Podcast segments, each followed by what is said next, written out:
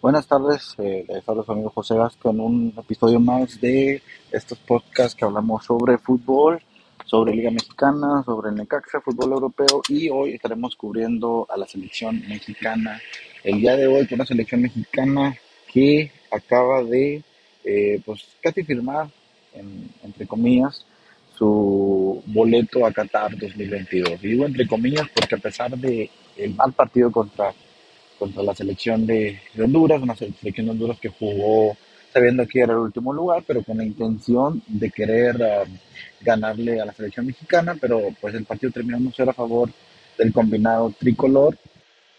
Y bueno, una selección que deja muchas dudas, y Tata Martín en, en, el banquillo, con un México que juega medio, a medio fútbol que pueden dar, algunos tal vez con esa, eh, se puede decir, esa opción de ir simplemente, cobrar el bono, dinero, creo que no, no les interesa más que lo económico, a unos futbolistas, a otros sí están conscientes de, de lo que representa la selección, pero que el tema que uh, hablaremos el día de hoy es el, el partido que México disputará esta noche a las 8 de la, de la noche frente a Salvador, un partido que simplemente va a sellar el boleto, el pasaporte a Qatar 2022, una selección por ahí en otros algo trágico pudiéramos ir a, lo que viene siendo el despechaje, el, una combinación de resultados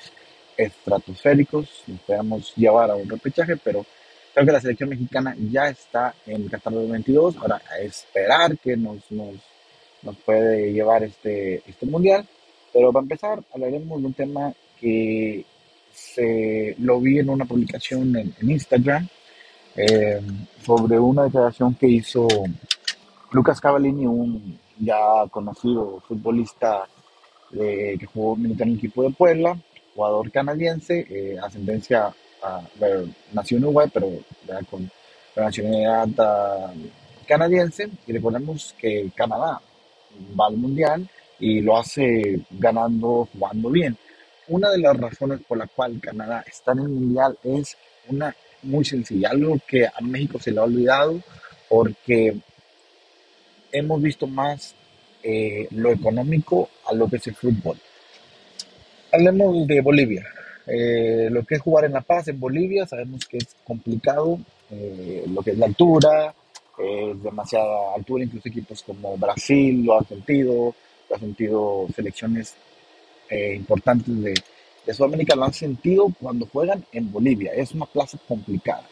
Eh, Estados Unidos y Canadá últimamente han optado por mover sus partidos de eliminatoria lo más al norte posible. En el caso de Canadá, pues está muy al norte, pero en el caso de Estados Unidos, eh, últimamente se jugó en una plaza fría, un frío que te pegaba hasta los huesos. Y aparte de que se jugó en una plaza complicada, se fue en un estadio eh, de estos estadios que están abiertos con, las gradas en las orillas, y nada en norte y sur. ¿Verdad? Eso es un, um, entre comillas, o en, algo más, más, se puede decir, la palabra más específica es con un tipo de trampa, entre comillas, porque eso le da ventaja al, equipo que está del local. Eh, años atrás en México se jugaban los partidos de, eliminatoria 3 de la tarde, 2 de la tarde, 1 de la tarde. Se dejó de jugar esos eliminatorios y se pasa una jugar en la noche, lo tranquilo, tal vez porque mucha gente no iba, pero el calor de las, de, el calor de México, más aparte lo combinas con una, una altura lo que es la Ciudad de México, jugar en CU, en Ciudad de México, incluso en la Bombonera, ese tipo de, escenarios te da una ventaja de 1-0. ¿Por qué? Porque lo dijo este jugador Lucas Cavallini. En el momento que dice que estamos en el banquillo, estamos viendo a Chucky Lozano, que estaba temblando de frío en el partido contra Canadá, que disputó contra México, y ya sabíamos que íbamos ganando 1-0. Porque aunque no lo, lo queramos aceptar, el, el clima, eh, los aspectos este, de clima, de altura y todo eso, incluso la afición, tiene que ver mucho. Aquellos que han jugado al fútbol y que sabemos que juega mucho un papel, psicológico juega mucho el papel. Entonces, ¿por qué México no cambiar los partidos 3 de la tarde, 1 de la tarde, eh, tal vez en el otro mundial no se va, no se va a realizar, porque recordemos que México, Canadá y Estados Unidos eh, serán anfitriones de, pues, de este mundial que 48 selecciones y la que más después hablaremos de esta nueva modalidad, pero que siento yo, en, el punto de vista, que México debería haber tomado parte en el asunto. Oye, mueve los partidos, Estados Unidos lo hizo, lo hizo incluso Canadá, para una, una ligera ventaja. ¿Dónde está Canadá? Clasificado al mundial, utilizando pues algo natural que viene siendo el frío y, obviamente sus jugadores que también están no están tan acostumbrados al frío, pero que pues un frío ah, eh, eh, de bajo ceros, eso le, da una ligera ventaja al rival, Estados Unidos igual. En México, pues bien, gracias, jugamos a las 8 de la noche para darle ventaja al rival y que sí, la, altura, lo que sea, pero pues esos, esos factores juegan, entonces eso no lo vio bien la delegación mexicana.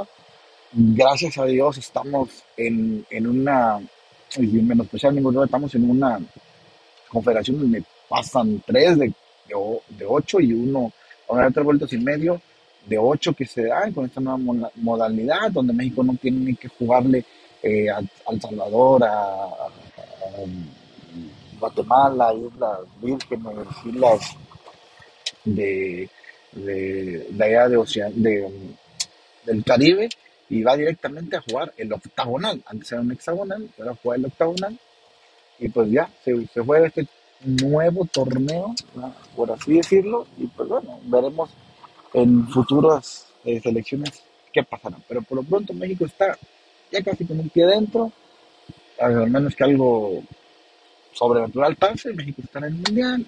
La pregunta es, ¿qué le espera a la selección mexicana en este pues, Mundial que se va a realizar en Qatar, que se va a realizar en, noviembre y diciembre, como ya lo dijimos?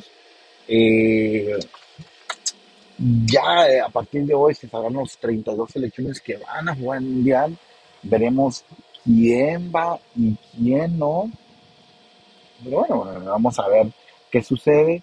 Eh, por ahí todavía se eh, esperemos unos cuantos boletos más y veremos que algo interesante sucederá. Y bueno, es todo por hoy. Vamos a, a, seguir hablando un poquito más de, después de estos uh, la selección mexicana cómo le fue. Y por lo pronto, muchas gracias eh, por haber alguna recomendación, están ahí. Eh, más adelante estaremos tratando de llegar a lo que es la red de TikTok en, en, en Instagram, poderles eh, darle un poquito de videos más con, con contenido futbolístico. Y, como les digo, esperemos que la selección mexicana haga un papel interesante siempre en la misma historia, siempre en el quinto partido. No se da por X, Y razón. Pero pues aquí estamos, me dicen, consumiendo, entre comillas, en lo que es la selección mexicana. Hablaremos también de ya cómo se presenta el uniforme. Eh, eh, también estaremos ya con hacer un poquito más eh, la convocatoria, cuáles serían para mí mis seleccionados. también darnos opiniones de, de, lo que viene siendo ya la lista final. Y, y ya más adelante también crear un tipo eh, favoritos de los mundiales, del mundial que para mí favorito.